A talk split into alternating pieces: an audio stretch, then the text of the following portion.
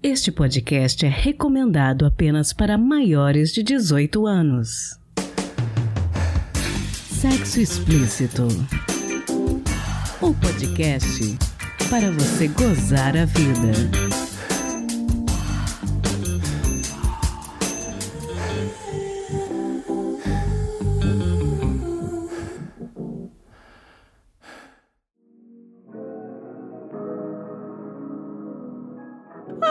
Olá, taradinhos! Tudo bem com vocês? Aqui quem fala é Priscila Armani e este é o Sexo Explícito, podcast que sabe que nem toda pergunta tem resposta, mas que o importante é questionar. No episódio de hoje, nosso objetivo é investigar os possíveis efeitos do consumo de pornografia, especialmente a pornografia mainstream padronizada, produzida por grandes empresas de entretenimento adulto, que é centrado no homem branco, hétero e cisgênero. Não existe ainda um consenso científico sobre se o consumo desse tipo de pornografia seria ou não prejudicial à saúde sexual das pessoas. Então, no episódio de hoje, trouxemos o cientista social André Santos e a psicóloga e sexóloga Ana Larissa Pericini para conversar um pouco a respeito disso. Será que pornografia pode viciar? E o que, pode ser feito a respeito disso? Também tivemos o depoimento anônimo de um homem que consome pornografia e nos falou suas impressões a respeito. A experiência dele é apenas uma entre milhões de consumidores, mas eu considero importante termos também a fala de um consumidor nesse caso. Por causa dos três depoimentos e para a gente não estender demais o episódio, hoje nós não vamos ter dicas, ok? Agradeço a compreensão de vocês. Então, bora pro episódio?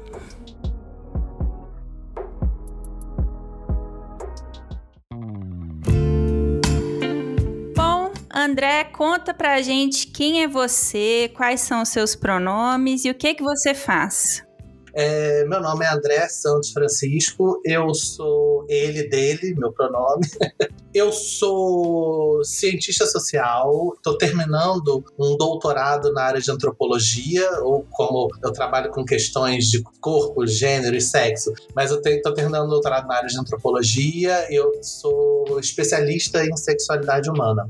Eu trabalho com diversos temas de pesquisa dentro desse universo, né? De corpo, gênero e sexualidade. Atualmente tenho dedicado muito a estudos em cima de aplicativos, né? De relacionamentos, né? Especialmente relacionamentos de homens, né? Que se relacionam com outros homens, mas trabalho de uma forma generalizada com aplicativos, né, com a sociabilidade dentro desses aplicativos. E aí isso inclui, né, entre outras coisas, né, trocas de material erótico pessoal, né, fotos, os famosos nudes, né, que as pessoas mandam. E isso já é uma coisa que eu carrego já há um tempo, né, a minha formação dentro da antropologia foi muito voltada para estudar pornografias, sobretudo pornografias íntimas, né? E essas nudes, os, as sex tapes, né? Os vídeos que as pessoas fazem de si. Interessante, porque isso tem tudo a ver com o episódio de hoje. A gente está buscando saber um pouquinho a respeito dos efeitos do consumo de pornografia.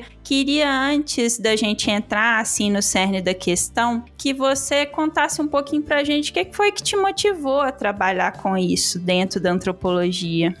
É engraçado porque, assim, eu, eu percebi que era um assunto, pelo menos na época que eu comecei a trabalhar com antropologia, eu percebi que era um assunto que era, não digo pouco explorado, mas que não era muito considerado. Na época eu estava fazendo uma especialização em sexologia, sexualidade humana, e a gente estava definindo nossos trabalhos de curso, né, para terminar essa especialização. E aí eu vi que ninguém, mas assim, absolutamente ninguém da minha turma ia falar sobre pornografia. Eu estava muito até envolvido com algumas questões de gênero, né, de cultura LGBTQIA+, mas falei, cara, eu não vou falar disso, eu, eu quero falar de uma coisa que as pessoas não, não, não, estejam falando tanto, né? Achei que ia ser interessante pegar essa coisa da pornografia para poder estudar. Pelo menos, né, na época, não tinha tanto acesso a esses materiais, né? A estudos sobre pornografia, ou pelo menos estudos sobre pornografia do modo como eu estava encarando, né? Sobre a perspectiva do consumo, sobre a perspectiva da produção, sobre a perspectiva das pessoas estarem produzindo a sua própria pornografia, né? Então achei interessante seguir por esse caminho.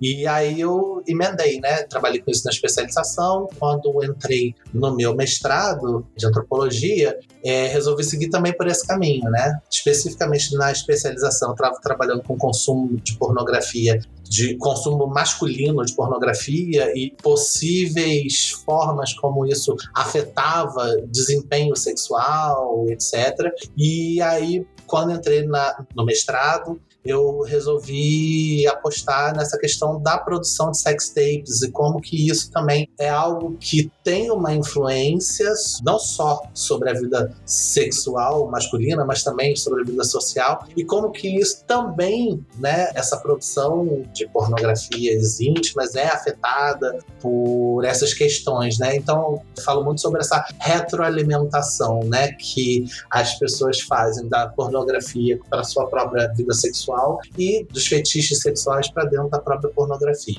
que elas produzem. E falando um pouquinho a respeito né, dessa produção para consumo próprio, digamos assim, você se lembra quando foi a primeira vez que você teve contato com pornografia? É uma memória bem antiga, né? Eu lembro das primeiras vezes, né, que eu tive contato, é quando eu era, vamos dizer, pré-adolescente, né? Casa dos 10 anos, 11, que eu fui tomar contato com revistas com fotos. Era tipo uma fotonovela erótica, vamos dizer assim, né? Eram revistas que tinham toda uma história contada com fotos, aí tinha toda uma questão sexual ali envolvida, né? Então, as primeiras pornografias que eu tive contato, que eu me lembro de ter contato, eram essas revistas. Mas eu acredito que até devo ter visto coisas antes, né? Porque, por exemplo, o meu pai era assinante da revista Playboy desde muito cedo. Não tenho muita lembrança disso na minha infância, mas devo ter visto alguma perdida pela casa, alguma dessas revistas assim, né? Mas de conscientemente né, acessar pornografia, acessar algo pornográfico, foi nesse período da transição da pré-adolescência para adolescência, né? Que é quando a gente teve acesso a essas revistas que tinham fotonovelas de sexo explícito. Bom, e quando a gente procurar saber sobre essa questão do vício em pornografia, né, que é uma coisa muito mencionada em redes sociais, a gente descobre que não existe exatamente um consenso científico sobre se essa pornografia vicia ou não. Levando em consideração seus estudos, sua vivência, tudo que você tem encontrado nas suas pesquisas, qual é a sua opinião sobre esse assunto? Você acredita num vício em pornografia? Eu vou dar uma resposta meio vaselina. Eu acredito, eu vou te dizer que sim e também não. Porque eu acho que a gente tem uma noção de vício, né? Que é uma noção muito enraizada de vício, que tem muito a ver com essa questão do que a gente vê do vício em drogas, do vício em bebida e outros vícios que causam é, uma certa dependência e que causam algum tipo de prejuízo à vida social das pessoas, que impedem o, o pleno funcionamento da vida da pessoa em sociedade, né, que afeta as relações e tudo mais. Mas assim, tem vícios acho que a terminologia é coisa do vício químico, né? Essa, essa, dependência química de alguma coisa. Mas tem vícios que não implicam necessariamente em dependência química. São vícios que a gente chama de comportamentais, vamos dizer assim, né? São vícios que pequenas coisas da nossa vida, né? Práticas inofensivas e que ao longo do tempo, com a repetição, com o consumo exagerado, eles vão se tornando, né? Muito recorrentes e aí sim É tipo a pessoa que é viciada em compras, né? Não tem uma dependência física, embora haja, né? Toda uma questão de, ai, tem um prazer em comprar, isso libera serotonina, dopamina que seja, e que são substâncias químicas que o nosso corpo produz, ainda assim não é uma questão necessariamente química, né? É um vício comportamental, você vai adquirindo ele com o tempo. E aí eu acho, né, que como tudo na vida, a pornografia, assim, o, o, consumo excessivo, recorrente, repetitivo de pornografias pode acarretar um, um vício comportamental nesse aspecto. Da mesma forma que as pessoas se viciam em jogo, ou da mesma forma que as pessoas se viciam em compras, por exemplo. Entende? indo por essa linha de raciocínio, que eu acho muito interessante, você acha que a pornografia desensibiliza as pessoas para o sexo e as vivências sexuais? Eu acho que ela pode, não vou dizer que ela sempre desensibiliza. Eu acho que ela tem esse potencial. A gente fala muito assim em pornografia como se pornografia fosse uma coisa só, um bloco só. Mas existem várias pornografias diferentes, né? Vários tipos de pornografia. Inclusive tem um episódio muito bom do podcast Sexo Explícito falando sobre pornografia, em que a pesquisadora faz uma diferenciação sobre pornografia mainstream, né, que é essa pornografia de grande indústria, que é voltada para uma produção em massa, né, para atingir determinados públicos, e existem outras pornografias que giram em torno disso, né, que se alimentam dessas mesmas ideias e outros que não se alimentam. Então, assim, eu acredito que a pornografia, que as pornografias, né, podem sim ter esse potencial de sensibilização. Não só de, de, sensibilização com relação ao sexo, de despersonalização, né? Não enxergar essas pessoas como pessoas, enxergar como objetos. Então, sim, eu, eu, eu realmente acho que existe um potencial que tem uma certa dose desse potencial, né? Que é responsabilidade, sim, da própria produção pornográfica, especialmente essas de mainstream, mas que também tem uma questão dos usos que a gente faz da pornografia, né? Porque isso é uma coisa, inclusive, que eu levantei no meu trabalho da especialização. A gente consome muita pornografia, em maior ou menor medida, levando em consideração certas diferenças né, culturais, etárias, de gênero, a gente consome muita pornografia de maneira acrítica, né? Quando faz esse movimento de trazer para dentro né, a pornografia, de consumir, de ver aqueles produtos, a gente está ali, obviamente, buscando algum tipo de prazer e satisfação, mas a gente não faz nenhum exercício de avaliação crítica em cima daquele material que a gente está vendo, né? Até porque, inicialmente, a finalidade desse material não é essa. Mas é isso, à medida que você vai consumir determinadas pornografias sem fazer uma avaliação, sem levar em consideração que aquilo que você está consumindo é ficção, não é realidade, né? Acaba acontecendo mesmo isso de haver uma desensibilização, né, tanto do sexo como despersonalização das pessoas envolvidas. Eu gostei muito que você falou dessa questão da diferenciação das pornografias, porque era uma coisa que eu até queria te questionar. A pornografia mainstream, ela é muito focada em, em determinadas práticas. Até quando você entra em sites pornográficos tipo Pornhub, você tem lá as categorias, né, dos tipos e você percebe que rola uma espécie de padronização, né? Em todos os sites são mais ou menos as mesmas categorias. E aí, uma coisa que eu queria te perguntar é o seguinte: essa pornografia mainstream, o fato dela ser repetitiva muitas vezes, agressiva muitas vezes, contribuiu para a popularização dela ou você acha que são outros os fatores? Eu acho que contribui sim. Não é só isso, né, que contribui para a popularização, mas acho que sim, contribui bastante. É porque assim, quando a gente fala de, de pornografia mainstream, né, a gente está falando de, de, algo que é grande, né? Não é aquela produção que é caseira, de fundo de quintal, ou aquela produção que não chega necessariamente a ser caseira, mas que é amadora, que a produção é mais barata. A gente está falando de indústrias, né? Que estão produzindo e estão produzindo a toque de caixa, né? Então tem uma, uma estrutura ali, né? Tanto de produção desse material, mas também de divulgação desse material é, existe uma curiosidade, existe uma busca por esses materiais, né? Uma questão pessoal, vamos dizer assim, né? Das pessoas se interessarem por esse material. Mas essa própria busca, essa própria curiosidade é muito alimentada pela própria propaganda que a indústria faz né, em cima desses materiais. É tipo uma demanda criada, né? pela própria indústria buscar esses materiais, né? Sim, é, é mais ou menos como se fosse uma indústria de cinema hollywoodiano, né? Já tem toda uma questão sistêmica que propicia que aquilo ali só se perpetue. E pensando um pouco nessa questão da indústria, você acha que existem algumas práticas que poderiam talvez ser inseridas nesse modo de produção em massa que tornariam talvez a pornografia menos agressiva, menos repetitiva?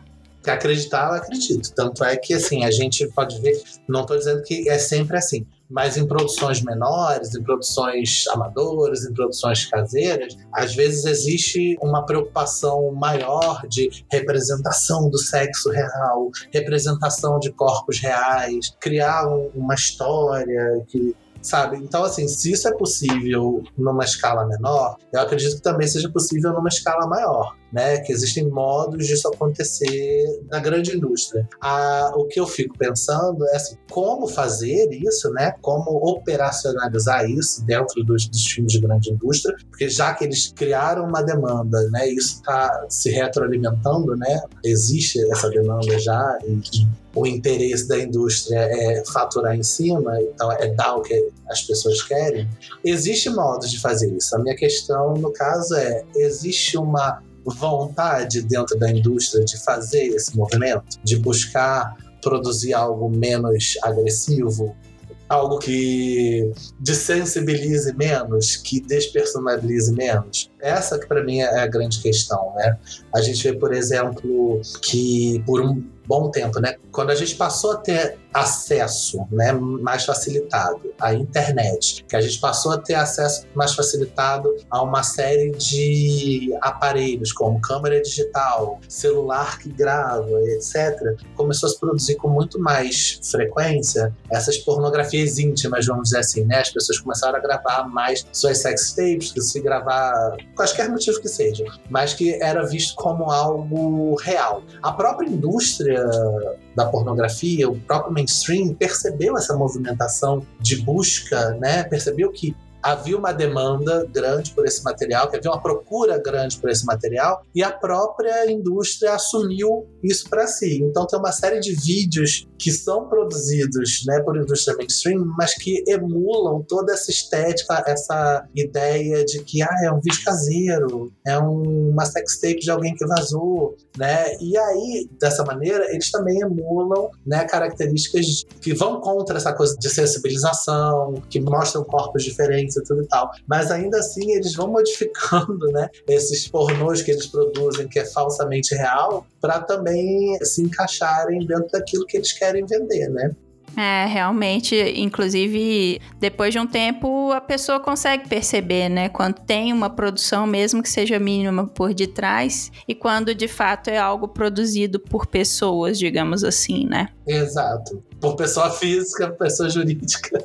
Isso, isso. André, entrando um pouco no assunto da sua pesquisa, como que a gente pode dizer que é o consumo da pornografia produzida pelas pessoas, essa pornografia que é feita com o próprio celular para mandar para uma outra pessoa específica?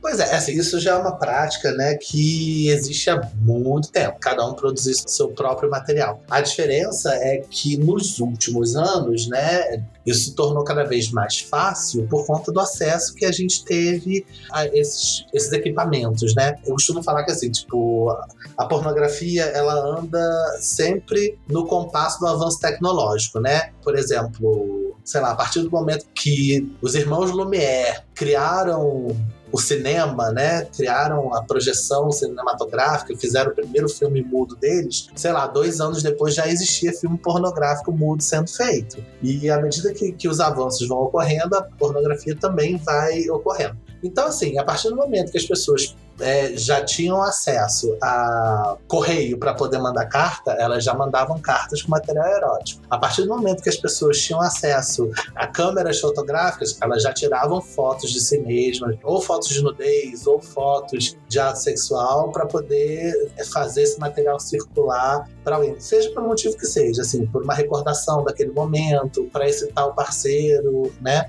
Então, assim, era um consumo que era muito localizado, né, desse material, porque era muito vinculado a esses locais de produção, esses modos de produção, né, e essa dificuldade de conseguir ter acesso ao material e que teve um boom justamente no período em que a gente não só ampliou o nosso acesso à internet, como a gente também ampliou o nosso acesso às tecnologias digitais. O smartphone, vamos dizer assim, é uma peça-chave nessa mudança, porque a partir do momento que você tem um telefone que ele tira foto, que ele grava vídeo, que ele edita vídeo, que você pode acessar a internet, você pode mandar material, você pode receber material, né? esse tipo de material, né? o consumo tanto pornografia mainstream aumentou, quanto a produção e o consumo de pornografias mais reais, vamos dizer assim, né, de pornografia caseira, pornografia amadora, também aumentou. E acho que o grande momento é esse, né? Tipo, nesses últimos anos, especialmente, né, com o advento do,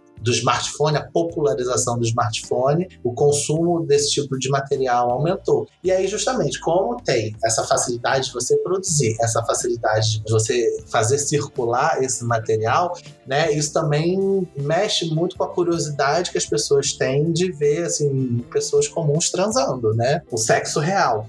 Então também tem essa coisa da retroalimentação, né? Uma coisa está alimentando a outra. Interessante. Agora, voltando para essa questão da pornografia mainstream. Talvez a gente tenha pessoas que estão ouvindo a gente agora pensando assim: nossa, mas eu não sabia que tinha essa diferenciação das pornografias e tal. E aí, uma dúvida que às vezes bate muito e que eu até já recebi em outros episódios é coisa do tipo: ah, será que eu sou viciada em pornografia? Será que eu não sou? Que conselho você daria para as pessoas que estão ouvindo a gente nesse momento pensando que talvez na vida delas o consumo de pornografia seja um problema? Eu acho que, assim, é sempre bom procurar um, especialista, né? Um bom psicólogo que entende de sexualidade, um bom terapeuta que entende de sexualidade, para poder discutir sobre essas questões. Mas uma coisa que eu acho que é interessante a pessoa pensar sobre o próprio consumo de pornografia, ver o quanto que esse consumo está afetando não só é, a vida sexual dela, quanto a vida social dela. Né? Na questão da vida sexual, é verificar o que, que eu estou consumindo, que tipo de pornografia que eu estou consumindo. Isso é legal? Isso não é legal? Eu acho legal, mas será que é tão legal assim? Como é que isso me leva a tratar minha parceira, meu parceiro, né, a pessoa com quem eu tô, né, fazendo sexo, com quem eu tô transando, com quem eu tô me relacionando? É, é, pensar sobre isso, sobre como que isso afeta, né? É, é pensar sobre a influência daquilo que eu estou consumindo, né, sobre os meus próprios comportamentos. Tanto é que a gente estava falando sobre isso, sobre ser um vício comportamental. É pensar a influência sobre os nossos comportamentos. É, é olhar essa pornografia que eu estou assistindo é interessante mesmo. Reproduzir isso na minha vida sexual traz prazer para mim, mas também traz prazer para a pessoa com quem eu tô me relacionando. É, eu tô desrespeitando de alguma forma. É buscar saber também, né, com os possíveis parceiros, a reprodução daquilo na vida sexual tem algum efeito negativo, né, para o parceiro. Se o parceiro se sente diminuído, menosprezado, se sente é, subjugado, se sente despersonalizado, entendeu? É pensar muito sobre isso, sobre esse consumo, né? O que você está consumindo e como isso está agindo na sua vida. E se você chegar a uma conclusão, né? Se a pessoa chegar a uma conclusão de que está havendo algum tipo de prejuízo, né? Que esse consumo está fazendo mal, né? Nessa seara, de repente vale a pena, né? Repensar que tipo de pornografia você está consumindo ou se vale a pena mesmo, né? Trazer para a sua vida sexual aquelas práticas que você está vendo ali. E do ponto de vista mais social, vamos dizer assim, é, é, pensar, né? Tipo, eu tô deixando de fazer determinadas coisas para ficar assistindo pornografia, desde coisas simples, do tipo, ah, eu tô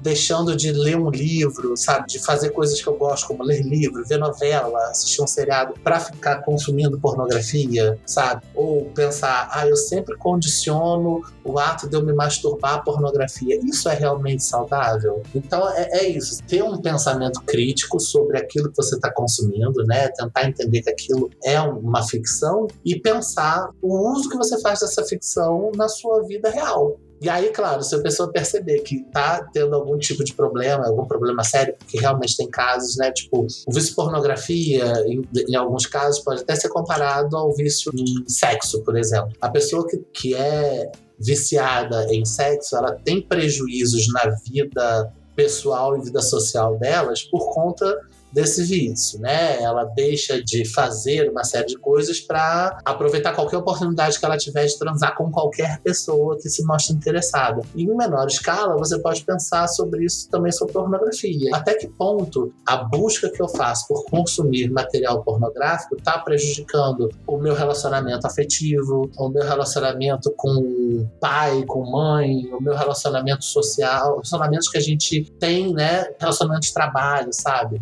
Às vezes a pessoa fica tão na fissura por buscar esse material pornográfico que, sei lá, se tranca no banheiro do trabalho com o celular para poder ver pornografia, porque acha que só assim que ela vai aliviar um determinado tipo de estresse que ela está vivendo entendeu? Então acho que é muito uma questão de fazer esse movimento, né, de analisar esse material que você está consumindo, né, analisar se isso, como que isso pode ser trazido para sua vida de modo a não trazer prejuízos para as suas relações, nem para você mesmo, e buscar ajuda quando necessário.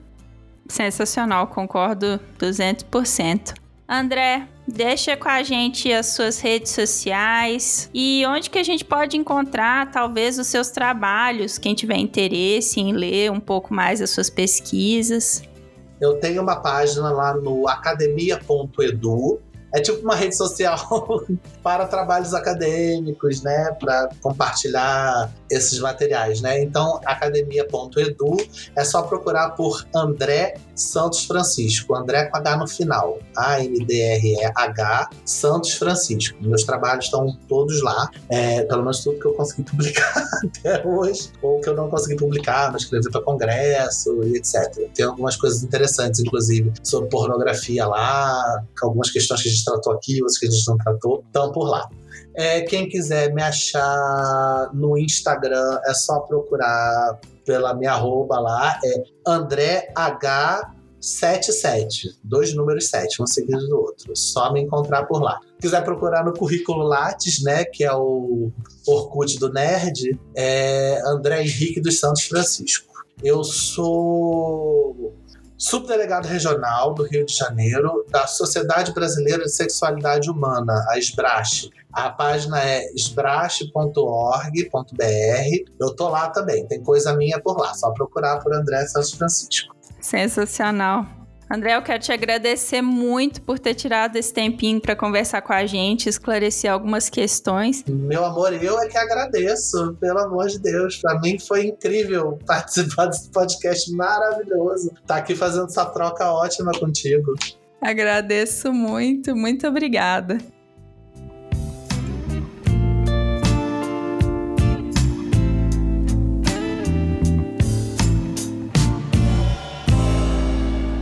Ana, eu queria começar te pedindo para você contar para a gente quem é você, quais são os seus pronomes e o que é que você faz. Bom, o meu nome é Ana Larissa Pericini, eu sou psicóloga, é, há 20 anos e há 22 anos eu trabalho na área de sexualidade, porque eu comecei na área ainda como estagiária no hospital escola. E desde então eu venho investindo no conhecimento na área de sexualidade através de aprimoramento, curso de especialização, cursos extras, mestrado, doutorado. Então é um estudo constante, é uma área que eu sou apaixonada, gosto muito e, e hoje hoje eu estou aí no consultório trabalhando com a parte aí da sexologia, faço também a parte social e faço também aí o meu doutorado aí na área da sexologia. Bacana. Bom, eu te achei no Instagram num post sobre vício em pornografia. Eu queria que você explicasse para a gente como que foi a sua motivação, como que ela surgiu para você pesquisar sobre esse assunto.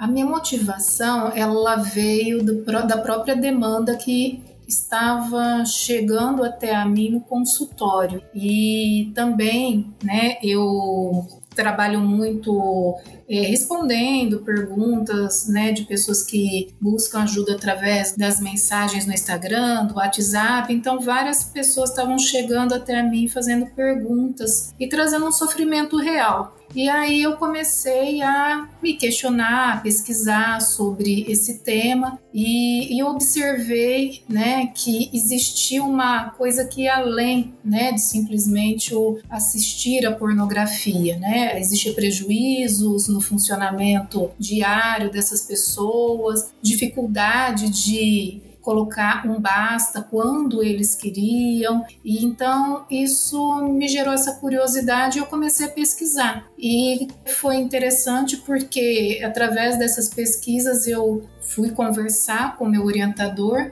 do doutorado, que é o Dr. Fernando Nestor, e ele falou: olha, tá aí, vamos então desenvolver, já que você está pesquisando já o tema e está é, indo, né? Essa demanda está te buscando, vamos fazer uma pesquisa e fazer o seu doutorado na área, né? Então, tudo isso já começou, já tem alguns anos, já tem uns cinco anos mais ou menos, que comecei a buscar mais conhecimento nessa área e estamos aí, cada vez mais estudando para poder ajudar quem realmente precisa.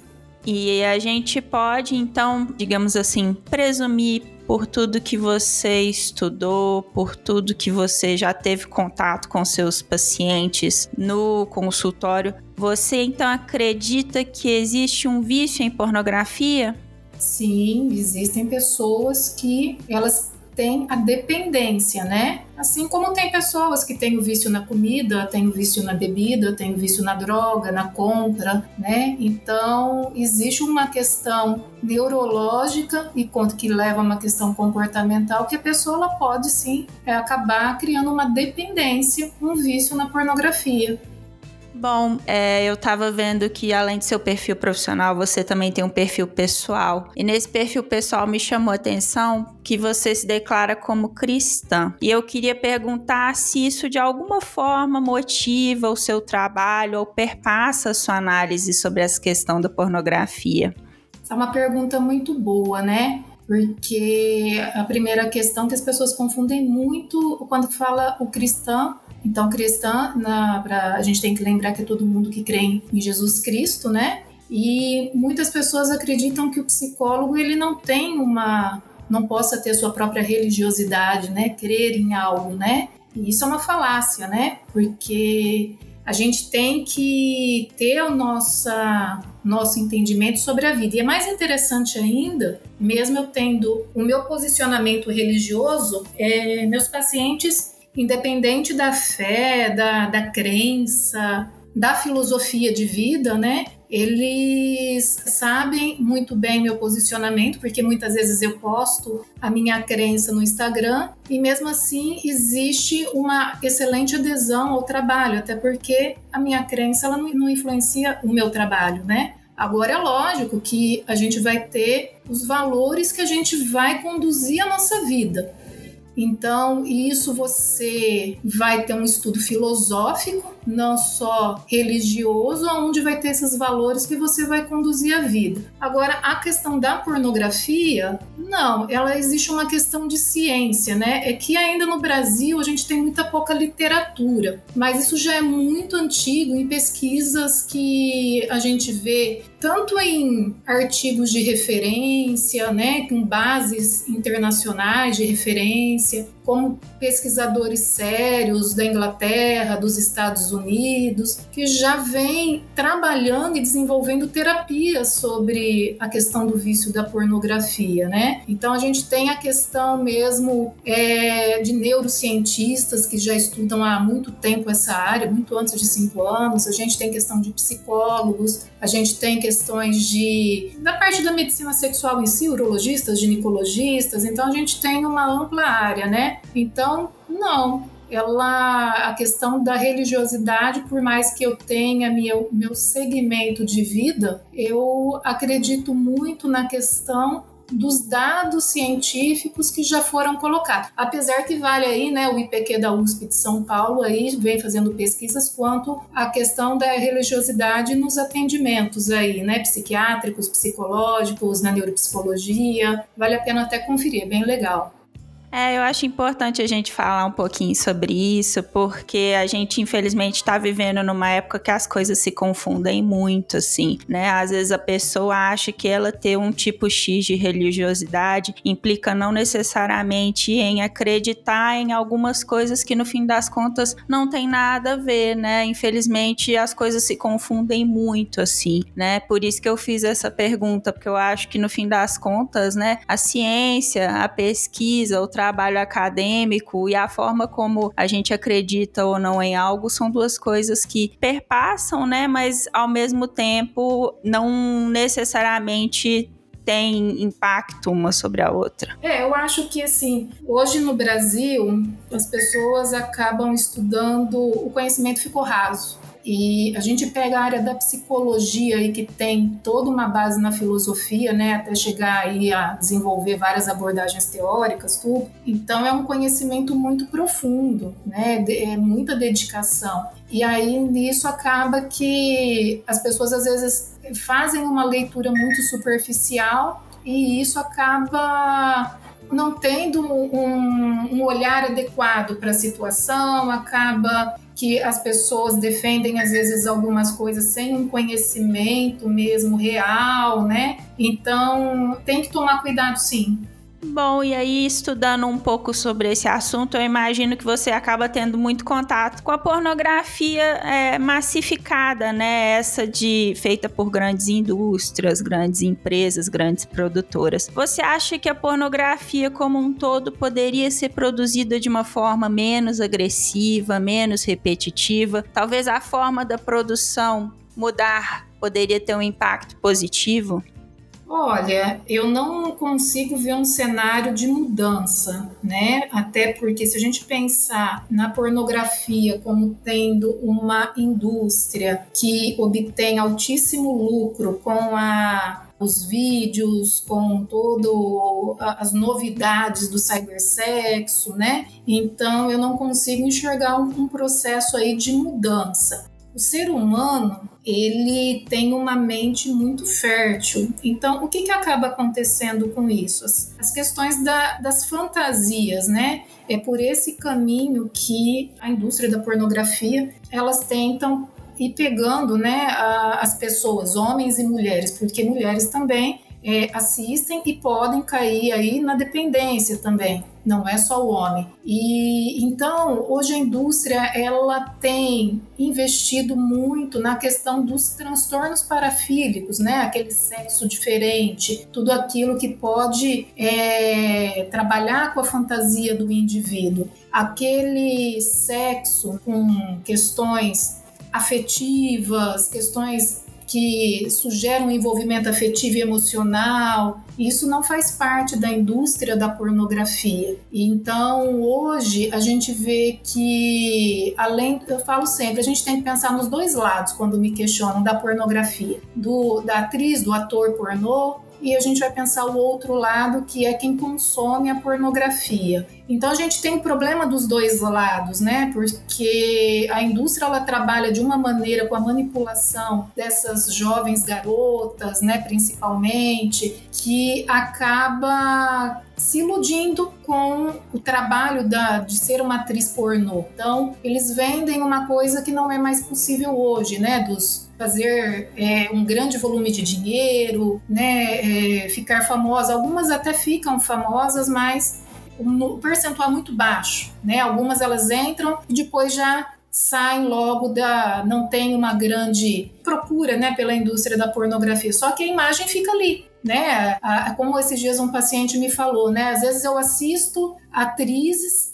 que já já estão mortas, né? Então a imagem está ali, não, não sai mais da internet. E, e todo esse movimento ele tem todo um, um trabalho negativo da parte psicológica, tanto para fazer com que eu tenha pessoas para ser atriz ou ator pornô, como também como eu vou conseguir é, fazer com que eu tenha clientes para consumir esse produto. Então a, a, indústria ela vai observando como está a mente do ser humano e ali ela vai conseguindo cada vez mais prender a pessoa naqueles vídeos, naquele tipo de sexo, né, online que hoje tem não só os vídeos, é uma diversidade aí de produtos que a pessoa pode usar gratuitamente, como pode comprar também, que é um outro fator que muitas pessoas quando eu estou atendendo, tem essa dificuldade de parar os gastos com o sexo virtual, então gastam um salário, entram em dívidas. Então hoje eu não vejo um cenário modificado, até porque a pornografia ela não está mais só no, nos vídeos dessas plataformas. A gente vai vendo que as danças estão sendo indo para o lado da pornografia, quer dizer, ela está saindo dali daquele mundo, daquela, daquelas plataformas, ela está entrando na letra da música, na dança, ela está entrando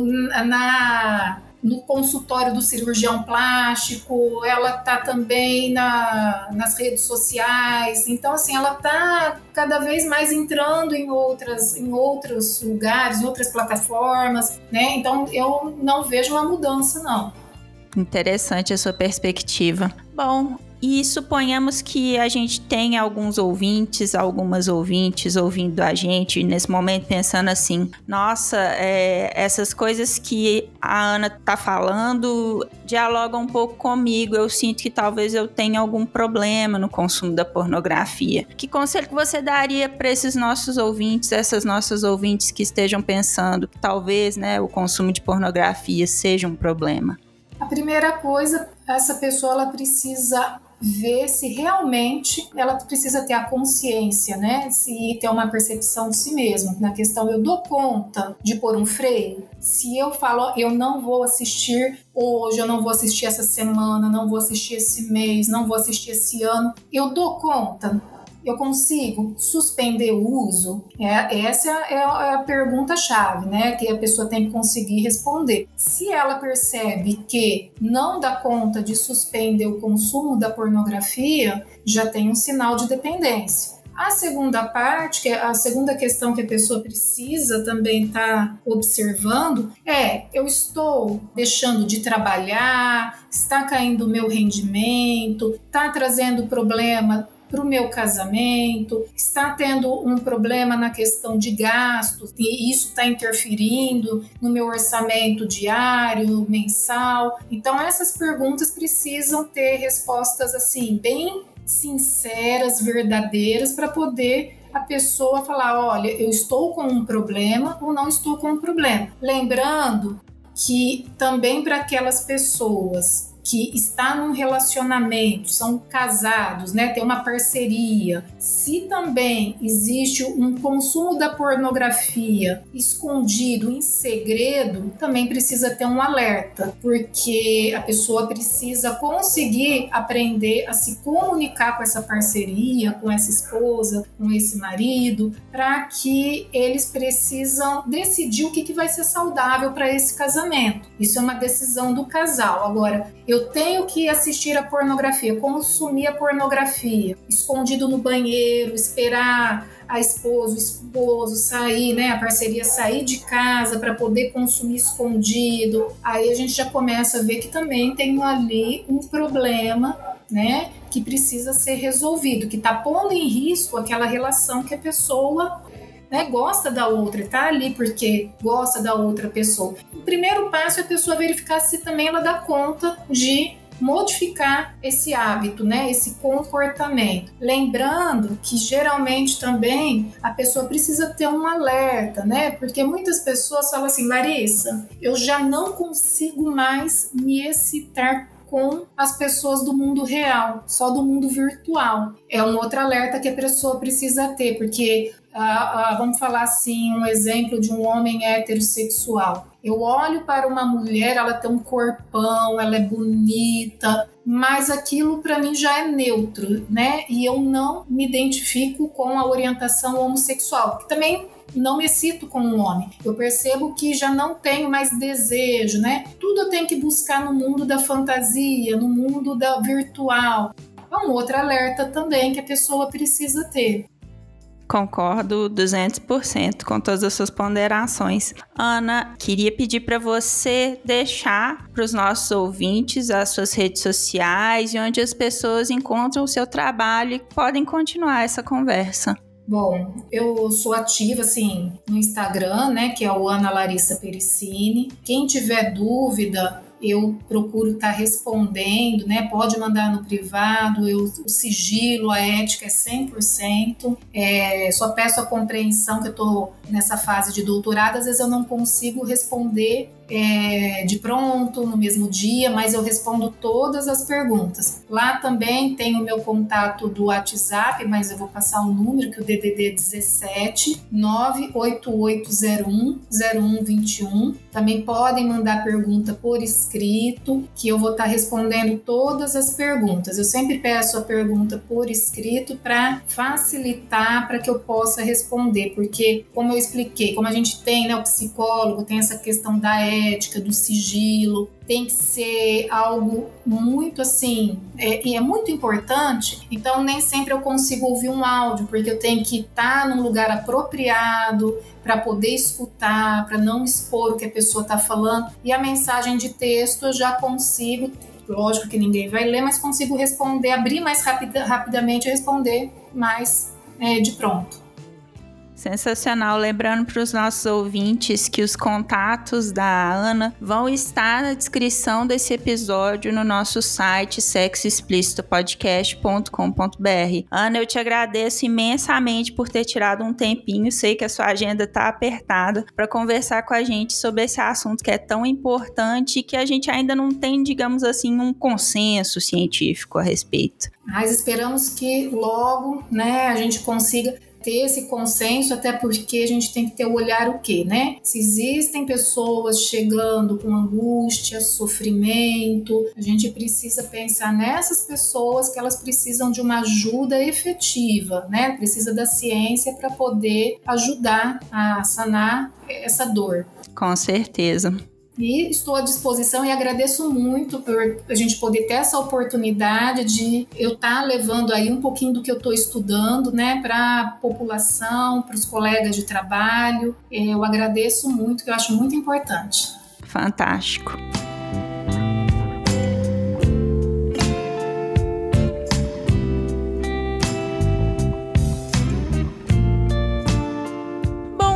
Talvez para alguns ouvintes este episódio já esteja um pouco longo, mas eu não podia abrir mão de ter o depoimento de uma pessoa que consome pornografia para que ela manifeste como se sente. Felizmente, eu consegui que uma pessoa respondesse por e-mail a algumas perguntas sobre o assunto. Pedi ao editor e podcaster Léo Mogli, do podcast Entre Cactos e Suculentas, que interpretasse a fala do meu entrevistado.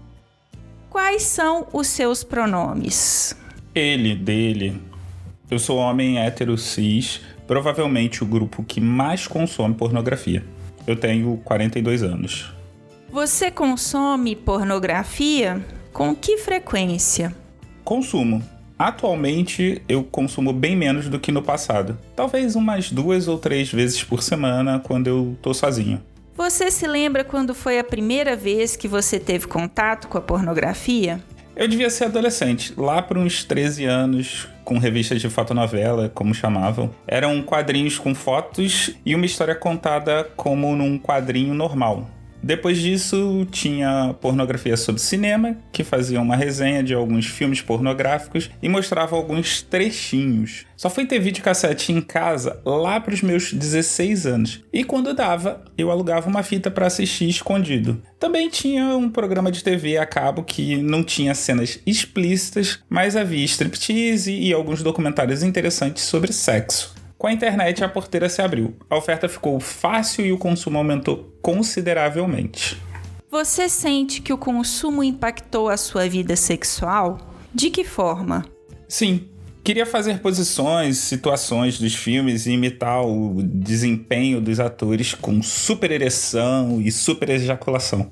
A gente acha que a mulher tem que ser igual à atriz pornô também aceitar tudo, fazer de tudo. Também existe a questão da brutalidade no sexo. Nos filmes é sempre muito bruto, não há carinho, é só aquela martelação. Felizmente, com aqueles documentários que eu citei antes, eu acabei seguindo por esse caminho.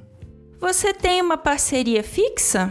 Se sim, consome pornografia em conjunto com a pessoa? Você sente isso que isso impacta o relacionamento de alguma forma? Sim, eu tenho. Mas ela não curte pornografia. E a gente nunca consumiu nenhum tipo de história, nem que seja mais soft assim.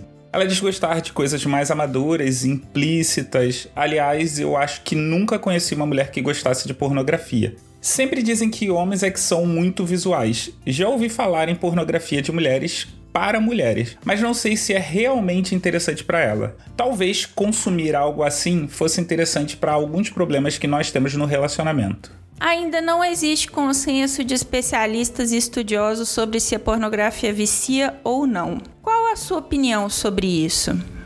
Talvez não cause uma dependência, mas parece ativar diversos comportamentos que dependentes químicos possuem. Cada vez que você busca algo diferente, mais pesado, ver sexo convencional não tem mais a mesma graça. Precisa ser três pessoas, grupal, gangbang, ser brutal, situações diferentes.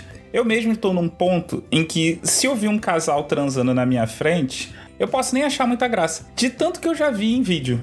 Até por isso, eu tenho tentado ficar limpo, para ver se volto a achar graça em coisas mais sutis. Por conta de toda a problemática da indústria pornô, eu também vejo muitas coisas feitas pelas próprias mulheres, tipo sites de webcam. Também pode chegar a um ponto em que só a pornografia vai trazer excitação. Tem muita gente discutindo sobre o excesso de estímulo de recompensa ao nosso cérebro que a pornografia traz, mas eu não sei muito sobre isso. Tem mais alguma coisa que você gostaria de acrescentar? Eu acho que muitos homens aprendem sexo pela pornografia e isso acaba virando o padrão para eles. Não sei se falta curiosidade para aprender mais sobre sexo. Eu sempre fui curioso, então, além de buscar, eu sempre tentei perguntar para as mulheres do que elas gostam. Hoje existe muita informação na internet sobre tudo, mas já notei uma escassez de material sobre o que o homem deveria fazer. Tem muito sobre o que não deveria fazer. Aí a única referência que fica é a pornografia. O acesso é muito fácil. Já vi palestras em que o pesquisador dizia que não se encontra um grupo de controle para esse tipo de estudo, porque não existe homens que não consumam pornografia. Pela entrevista, deu para ver que na minha adolescência era muito mais difícil. Hoje no celular você acha as coisas mais bizarras possíveis. Embora eu não ache que deva haver uma caça às bruxas à pornografia, eu acho que a indústria deveria sim ser discutida e os riscos serem expostos. Não adianta proibir. A gente já sabe pelo fracasso do combate às drogas. Nesse ponto, provavelmente o domínio feminino deveria ser benéfico para todos. Obrigada pelo seu depoimento. Este foi mais um episódio do podcast Sexo Explícito. Foi bom para você? Como o episódio já estava grandinho, a dica dessa semana ficou para a próxima edição. Lembrando que todas as informações sobre esse e os demais episódios estão em sexoexplicitopodcast.com.br. Nosso site é o melhor lugar para você ouvir o nosso podcast. Pedimos a você que, se possível, não ouça o Sexo Explícito pelo aplicativo Verdinho, dê preferência por nos ouvir pela Orelo, onde cada play vale dinheiro. Esse programa foi editado pela Voz Ativa Produções, produtora de audiovisual independente de protagonismo preto, feminino e LGBTQIA+. Conheça mais no Instagram, VozAtivaProd. Quer ser meu contribuinte? Você tem duas opções, pelo nosso Apoia-se em apoia.se barra Sexo Explícito Podcast e pelo Pix do podcast, que é também o nosso e-mail de contato, sexoexplicitopodcast, arroba este episódio não seria possível sem os meus contribuintes do mês de abril: Beatriz Fuji, Drica Banelas, Edgar Egawa, Leonardo Barbosa, Magnum Leno e Rogério Oliveira. Obrigada demais por apoiarem Mulheres Podcasters. Estamos no Instagram, no arroba Sexo Explícito Podcast. E além da Aurelo, você também pode me ouvir em qualquer agregador de podcast de sua preferência. Além do Deezer, iTunes, Google Podcast e também no YouTube. E aí, o que, que você está esperando? Bora gozar a vida? Beijo!